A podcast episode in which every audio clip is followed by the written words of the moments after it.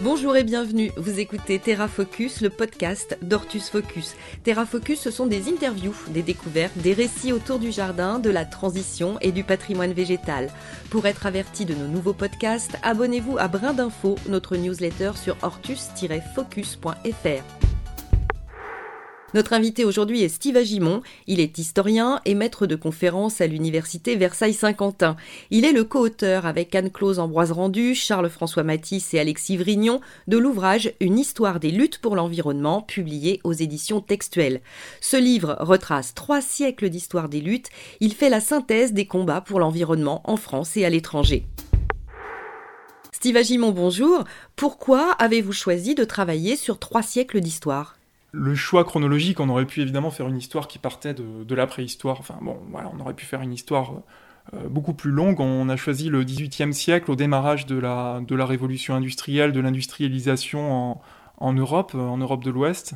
À ce moment où se cristallise euh, ce qui a été théorisé comme par Bruno Latour ou, Philippe Descola comme le grand partage entre nature et culture, avec une, nature vue comme euh, une extériorité euh, euh, qui est donnée à, connaître et à exploiter par, les hommes. Les hommes d'ailleurs avec un petit âge, puisque c'est aussi un rapport en partie masculin à l'environnement qui, qui, se traduit à partir de là, à partir de ce XVIIIe siècle. Mais ce qu'on a voulu montrer aussi, donc il y a ce rapport instrumental, disons, à la nature, voilà, une nature à dominer, une nature à exploiter pour le bien des hommes et pour l'enrichissement des hommes, mais euh, à côté de ça, ce qu'on a voulu aussi montrer, c'est que dès le XVIIIe siècle, cette vision-là est contestée et que euh, quand on rentre dans le détail, eh bien, euh, il y a d'autres visions et des visions beaucoup plus affectives, beaucoup plus sensibles à cet environnement, qui ne se reconnaît pas tout à fait dans le grand partage et en tout cas qui ne se reconnaît pas comme dans, cette vision instrumentale de la nature et du vivant en général. Par exemple, Bernardin de Saint-Pierre, pour le XVIIIe siècle, qui est dans une vision assez opposée à celle de Buffon, pour le 19e siècle, voilà, Gilbert White, hein, sur lequel euh, Charles-François Matisse a fait un, très beau portrait euh, dans, l'ouvrage, euh, Gilbert White, et puis ensuite au 19e siècle, ce sont des gens comme John Muir, comme Thoreau, comme ce Franz Schrader, donc un des, géographes de la Troisième République, disons, mais qui, à côté de son œuvre, de, donc de son écriture de manuel pour les jeunes, les jeunes enfants français hein, d'école primaire, Franz Schrader produit aussi une œuvre beaucoup plus sensible et critique vis-à-vis de, la, vis-à-vis de la modernité, où justement il stigmatise cette vision instrumentale de la nature et cette, cette idée que les, les hommes seraient extérieurs à la nature et que la nature ne serait là que pour être dominée au service des, au service des humains. Voilà, donc il y, a une, dès, disons, dès le 18e et puis tout au long du 19e siècle, on aurait pu penser à Élisée Reclus aussi, on a, on a ces témoignages d'un rejet, d'une critique vis-à-vis de la vision moderne de la nature. Cette critique, elle est portée par des gens qui se situent euh, comment et où sur euh, l'échiquier politique et social? Euh, c'est une très bonne question. Il y, a, il y, a, évidemment toute une critique de la modernité qui est une critique réactionnaire et qui se situerait donc à, l'extrême droite à partir de la Révolution française. Mais disons que la critique, il y a aussi un champ très fort et c'est un champ qui, euh, qui, a une cohérence depuis le, depuis le XVIIIe siècle, depuis les Lumières. Il y a un champ progressiste, c'est-à-dire qui pense le progrès, euh, le progrès humain, euh, l'amélioration des conditions de vie pour les hommes, euh, la, résolution d'un certain nombre d'inégalités, qui pense ça en même temps que, donc il y aurait Rousseau par exemple, hein, qui pense ça en même temps que la destruction de la nature et, le, rejet de la destruction de la nature. Et donc ce qui ressort, c'est un courant très fort qui se situerait plutôt, disons, dans un camp enfin, du côté gauche de l'échiquier politique, si on, regarde un petit peu ces, portraits et de ceux qui, depuis le XVIIIe siècle, ont encore peut-être des choses à nous dire d'intéressantes. C'est pour ça que je situais une bonne partie, en tout cas, du côté gauche de l'échiquier euh, politique, puisque la question sociale était euh, associée à la question écologique. C'était pouvoir penser ensemble à la fois une société plus égalitaire, et une société qui ne détruise plus euh, l'environnement et qui ne considère plus que euh, le vivant et que euh, la matière terrestre est, au service pur et simple de l'homme, qui pense les dégradations de l'homme en même temps que, que les inégalités sociales et au XXe siècle que les inégalités de genre. Steve Agimon, est-ce qu'on peut dire que lorsqu'on choisit de respecter la nature, eh bien on est dans le respect tout court?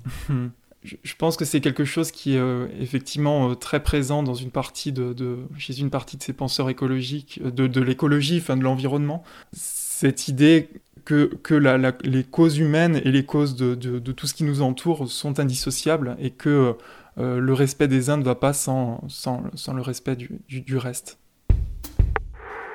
Quelles sont les différentes formes de lutte que l'on rencontre au fil de ces trois siècles? Elles sont extrêmement variées et avec une addition de modalités de lutte depuis le XVIIIe siècle. Et de contestation, enfin on va prendre dans un sens large, hein, puisqu'il y a des formes de contestation qui sont purement littéraires par exemple, hein, c'est-à-dire qu'on va trouver dans des écrits une contestation de l'ordre social et écologique qui est en train de se constituer.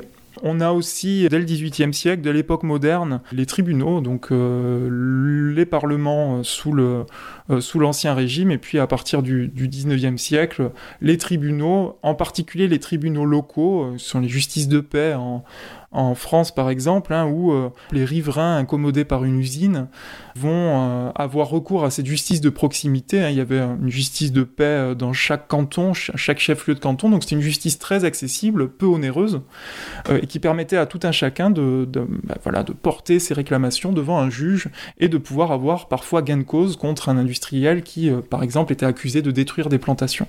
Donc on a ces modalités-là qui sont extrêmement nombreuses et on va retrouver partout en France, dans toutes les justices de paix, ces de conflit euh, par rapport à des pollutions, pollution sonore, mais aussi pollution olfactive, pollution des eaux. On a vraiment ce recours à la justice. On a aussi les pétitions. Ça, c'est une modalité très forte à partir de la deuxième moitié du 19e siècle. Il y a des cas qui sont évoqués en Angleterre, en Suisse, en France, hein, dans, ce, dans cet ouvrage et qu'on retrouve, euh, retrouve jusqu'à nos jours. On a aussi euh, les, enquêtes d'utilité publique. Alors, on connaît encore ça aujourd'hui, hein, et c'est quelque chose qui est mis en place sous Napoléon, ces enquêtes d'utilité publique, et qui permettent, lorsqu'il y a un projet d'aménagement, il va y avoir une déclaration d'utilité publique, il y a un registre qui est ouvert avec un commissaire enquêteur qui doit recueillir l'avis des riverains. Et là encore, sont des archives assez extraordinaires qui nous donnent à voir euh, ces contestations de projets d'aménagement. Contestations multiples, alors au début du 19e siècle, ça va être plutôt pour des aspects très concrets euh, de pollution, par exemple, un des riverains qui s'inquiètent de la destruction future de leurs biens, ou à la fin du 19e siècle, on trouve des arguments euh, beaucoup plus portés sur la, la défense de la beauté de la nature, par exemple. Donc voilà.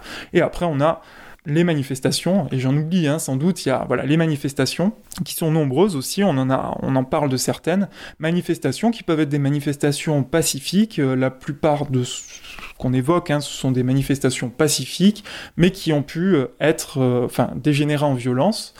Euh, on en a plusieurs cas, mais disons, il y a ce cas assez emblématique de Rio Tinto, où euh, la foule festive, environ 10 000 personnes de paysans et d'ouvriers qui viennent pour euh, protester contre les pollutions dues à une mine de cuivre en Andalousie, eh bien, cette manifestation est sévèrement réprimée, avec à la clé quelque chose comme 200 morts, donc un, un massacre de masse d'une extraordinaire ampleur pour le 19e siècle et la désobéissance civile Donc la désobéissance, bah, c'est un évidemment c'est plutôt quelque chose qui est théorisé et donc euh, qui est théorisé au XXe siècle.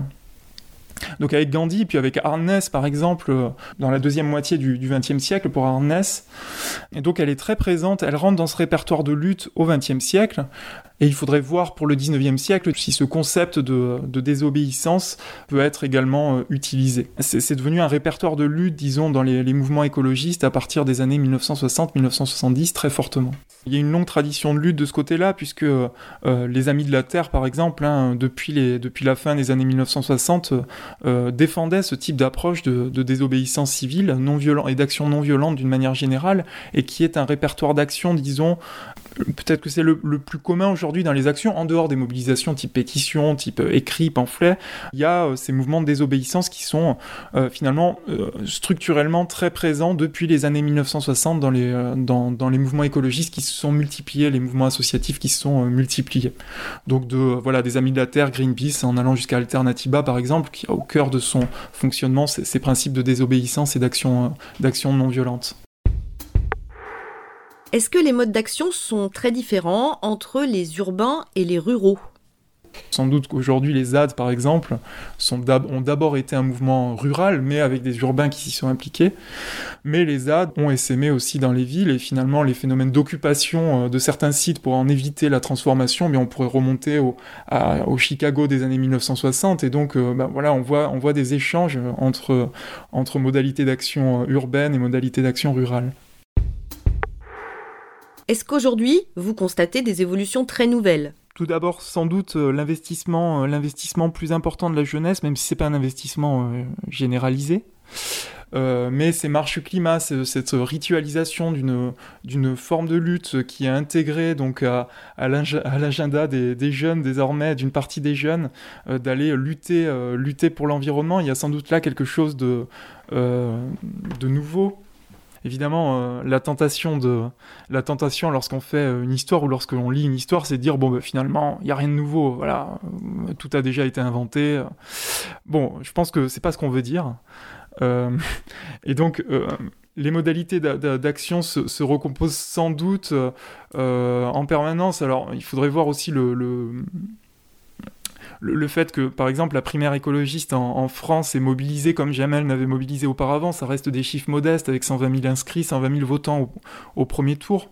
Mais quand même, là, on a quelque chose de nouveau, on a un quadruplement de, du, corps électoral de la primaire écologiste. Donc il y a sans doute là un moment de, de nouvelle massification. Enfin, on voit dans cette histoire que c'est pas linéaire, qu'il y a des bons et des, des bons et des creux dans les mobilisations écologistes, mais là, il semble qu'il y a quelque chose qui, qui s'engage et qui ne soit pas prêt de retomber.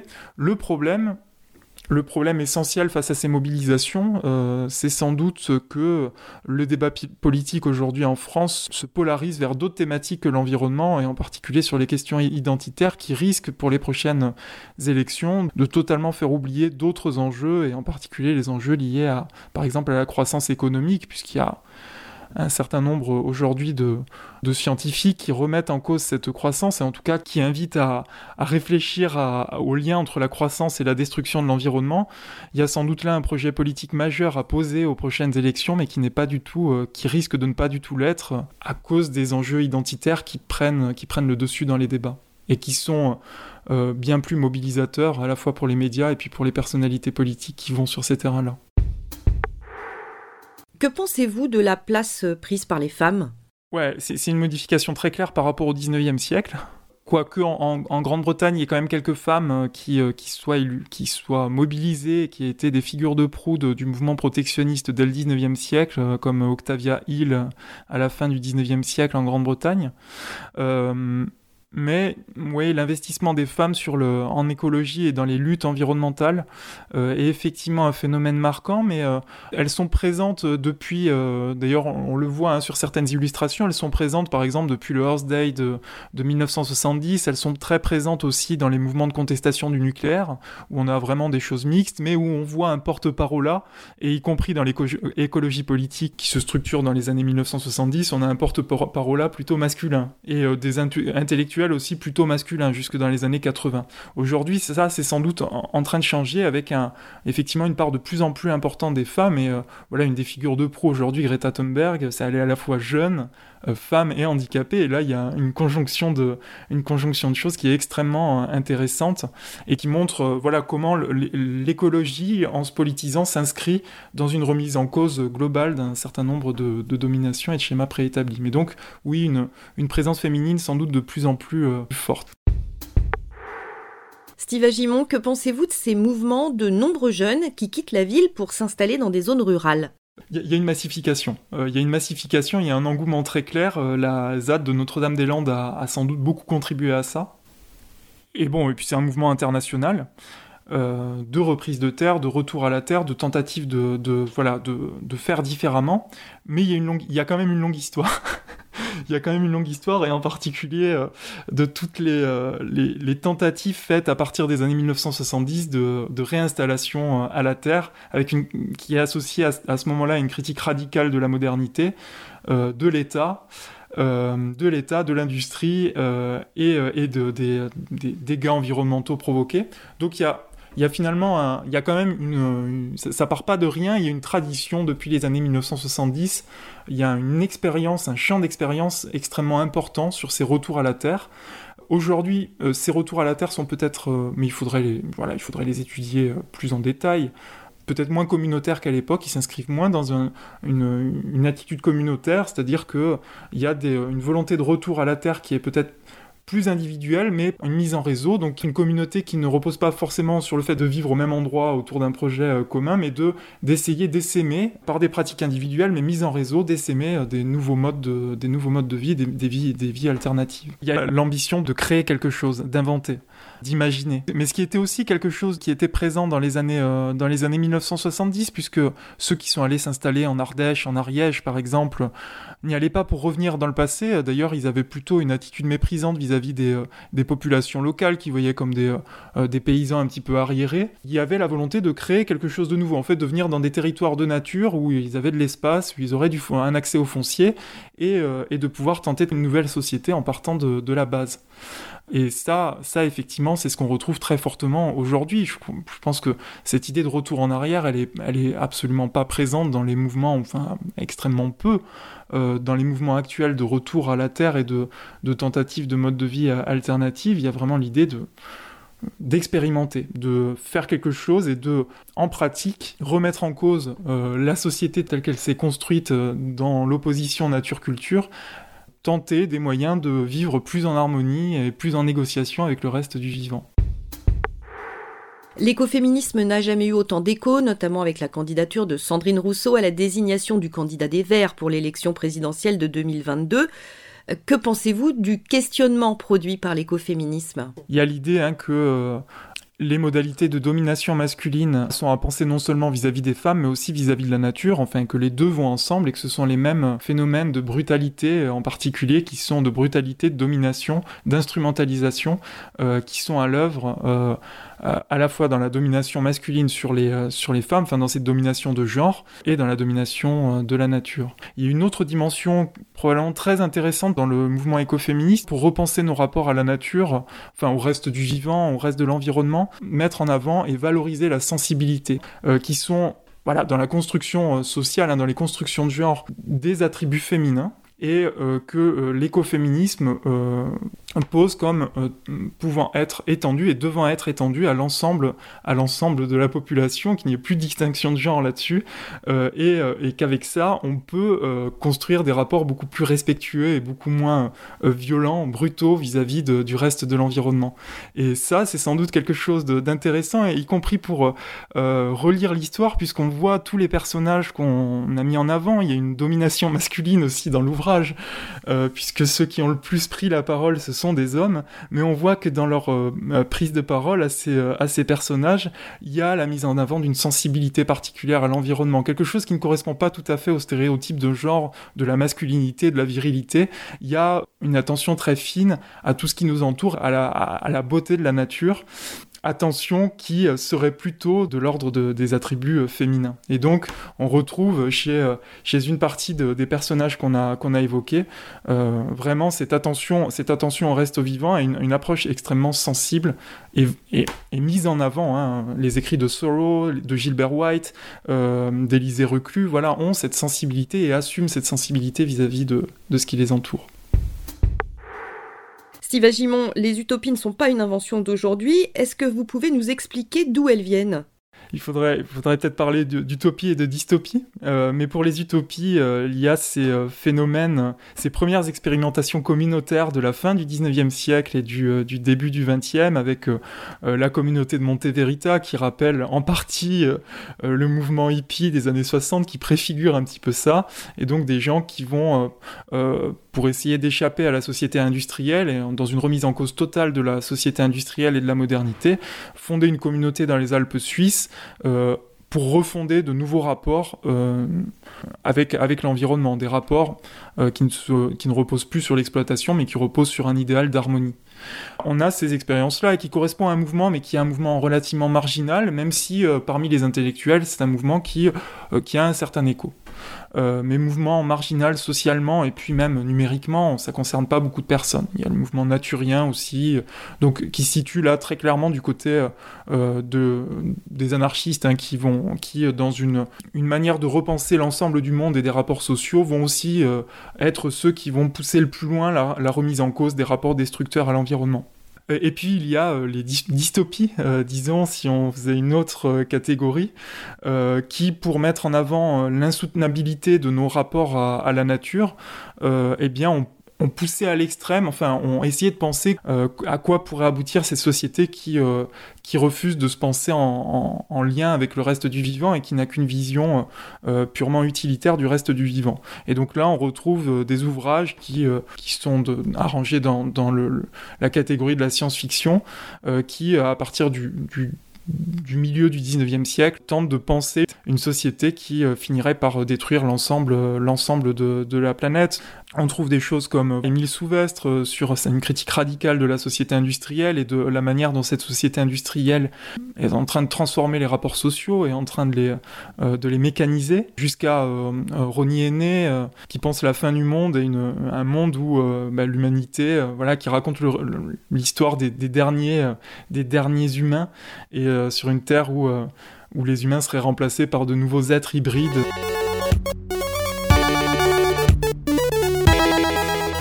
Merci à l'historien Steve Agimon, co-auteur de l'ouvrage Une histoire des luttes pour l'environnement, publié aux éditions textuelles, interview réalisée par Isabelle Vauconsant.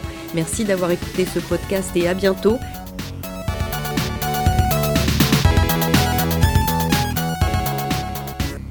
Terra Focus est une production du site Hortus Focus.